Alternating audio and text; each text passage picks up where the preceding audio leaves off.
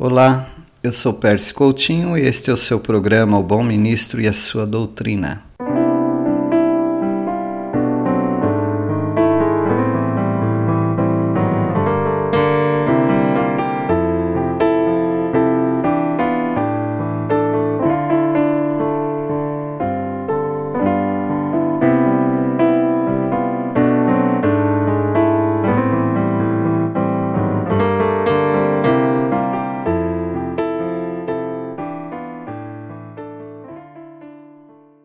Chegarmos no capítulo 6 de Daniel, encontramos a história tão linda, tão conhecida, que aqueles que foram criados em escola bíblica dominical vão se lembrar muito bem, que é a história de Daniel na cova dos leões. Os amigos de Daniel sofreram a fornalha, Deus os livrou, e Daniel está sofrendo a cova dos leões. E nós sabemos que Deus o livrou também já numa antecipada leitura do capítulo 6 de Daniel. Daniel continua na nobreza. Versículo 1: Pareceu-me bem a Dario constituir sobre o reino as 120 sátrapas que estivessem por todo o reino, e sobre eles três presidentes, dos quais Daniel era um, aos quais estes sátrapas dessem conta para que o rei não sofresse dano. Então, mesmo Daniel se distinguiu destes presidentes e sátrapas, porque nele havia um espírito excelente e o rei pensava em estabelecê-lo sobre todo o reino. Daniel não apenas continuava na nobreza, mas ele estava ganhando um destaque eh, muito grande, um destaque até que deixaria as outras pessoas da, da comitiva do reino eh, invejosas, porque o, os sátrapas, os presidentes, procuravam ocasião para acusar Daniel a respeito do reino, conforme diz no versículo 4. Mas não puderam achá-la, nem culpa alguma, porque ele era fiel, e não se achava nele nenhum erro nem culpa. Eles eram movidos por invejas e por inveja e queriam derrubar Daniel. E persuadiram o rei Dario a estabelecer um decreto e o decreto deles atingia exatamente a parte espiritual. No versículo 5 diz: Disseram, pois, estes homens: Nunca acharemos ocasião para alguma para acusar este Daniel, se não a procurarmos contra ele na lei do seu Deus. Então veja bem que o mundo, eh, se não encontrar em nós alguma falha de caráter, se não encontrar em nós alguma desonestidade, uh, o mundo vai procurar nos ridicularizar na nossa própria fé. Dessa maneira, então, aqueles crentes que, uh, ou se dizem crentes que praticam uh, atos ilícitos ou que dão um mau testemunho, eles são um prato cheio para os inimigos da cruz, os inimigos do Evangelho, porque uh, não podendo nos acusar, eles vão procurar exemplares de, de crentes uh, que dão mau testemunho e vão jogar na nossa cara. Vão dizer: olha como são os crentes. E isso serve para nós como um alento, como, uh, como uma advertência. Ou seja, você precisa dar um bom testemunho por causa de mim. E eu preciso dar um bom testemunho por causa de você.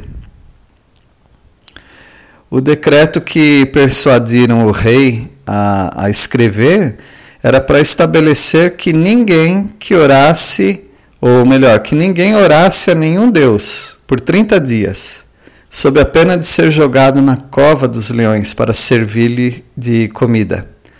Daniel foi acusado porque ele, ele orava eh, três vezes ao dia, com as janelas abertas para o lado de Jerusalém e dessa maneira ele não mudou em nada o, a rotina dele. Isso é muito importante no crente. Não importa o que digam sobre nós, nós devemos manter a nossa rotina de adoração, a nossa rotina de serviço a Deus, a nossa rotina de reunião com os irmãos. E assim que o crente deve fazer. Ele não deve uh, mudar a sua convicção porque pessoas estão pressionando mas ele deve manter a sua convicção, se preciso, se necessário, até a morte. Uh, no versículo é, 13, nós encontramos: Então respondeu e disseram ao rei: Esse Daniel, que é dos exilados de Judá, não faz caso de ti, ó rei, nem do interdito que assinaste. Antes, três vezes por dia faz a sua oração. Ah, interessante que o rei, ao ouvir isso, ele não ficou alegre. Ele não, ele não ficou é, raivoso, furioso, querendo matar Daniel. Pelo contrário, veja o versículo 14. Tendo o rei ouvido estas coisas, ficou muito penalizado e determinou consigo mesmo livrar a Daniel. E até ao pôr do sol se empenhou por salvá-lo. Então, ele era um rei que era justo, mas estava enredado, estava preso com as suas próprias leis, com seu próprio interdito, com seu próprio decreto. Porque ele foi persuadido por aqueles homens invejosos a, a assinar, a escrever aquele decreto. Mas ele mesmo é, não queria prejudicar Daniel.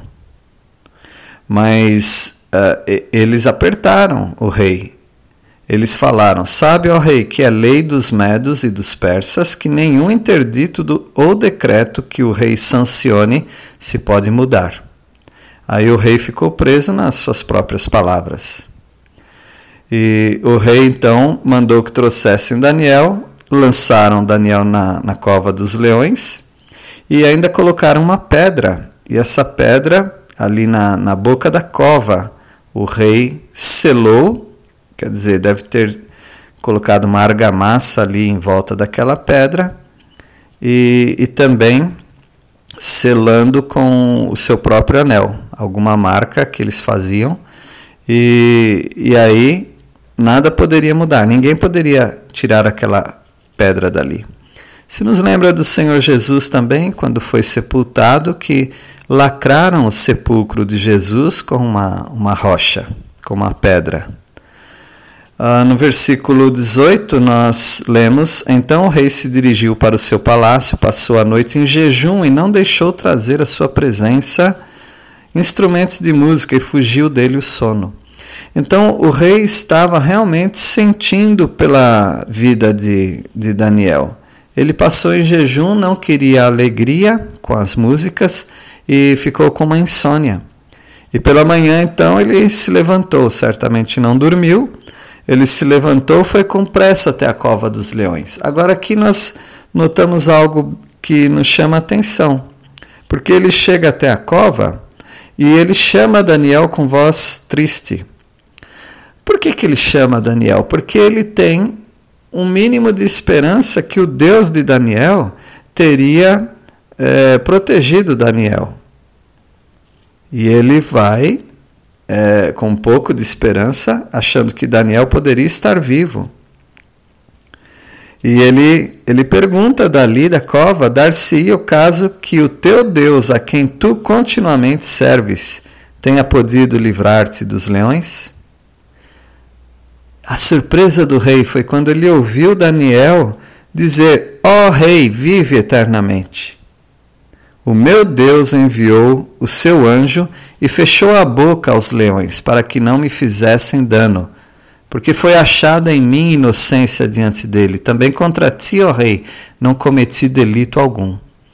Nós vemos um homem fiel ao Senhor, Daniel, que confiou no Senhor, seja para morrer ou para viver, ele confiou no Senhor e o Senhor honrou, e o Senhor o abençoou e o protegeu e o livrou dos leões. Uh, no versículo 23, nós lemos que o rei se alegrou muito. E aí ele tira Daniel dali e, e viu que não, não havia nenhum dano, nada sobre uh, Daniel. Assim como os amigos na, naquela fornalha acesa não ficaram chamuscados, nem com cheiro de fumaça, nada. E aqui uh, Daniel não tem sequer um arranhão mas veja que no versículo 24, o, o rei mandou trazer aqueles homens, os acusadores de Daniel, e eles foram lançados naquela cova, e antes mesmo deles chegarem no fundo da cova, o, os leões já é, estraçalharam aqueles homens. Tamanha fome que estava aqueles leões. Portanto, é, o, os leões deixaram de comer Daniel porque aquele que estava ali no meio fechou a boca aos leões, não porque os leões não estavam com fome. E o rei ele escreve para todos os povos ali do reinado dele e ele faz um decreto, um novo decreto, para que as pessoas tremam e temam perante o Deus de Daniel. Por quê? O Deus de Daniel é vivo e, e o reino ah, do Deus de Daniel não será destruído. Olha que era um rei falando do reino de outro Deus. E ele exalta esse Deus, dizendo que Deus livra, salva, faz sinais. E foi ele quem livrou Daniel do, do poder dos leões. E Daniel prosperou no reinado de Dario e também no reinado do outro rei que viria do outro reino, de outra nação, o, o Ciro, o rei da Pérsia. Nós aprendemos muitas coisas no capítulo 6.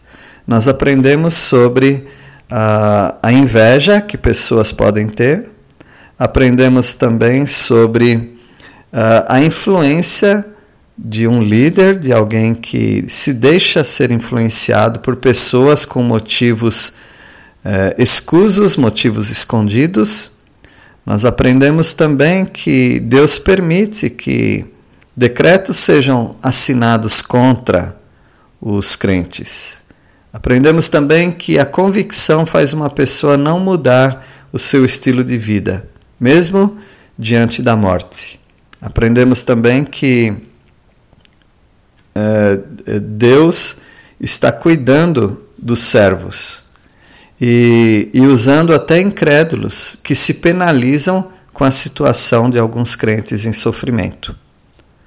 Aprendemos também que uh, Deus honrou a fidelidade de Daniel, mas Deus fez isso porque ele quis, porque Deus queria ainda usar a vida de Daniel. E aprendemos que as pessoas más, elas vão ser punidas. As pessoas que cometem injustiça serão também alvos, é, alvo da própria injustiça que elas cometem.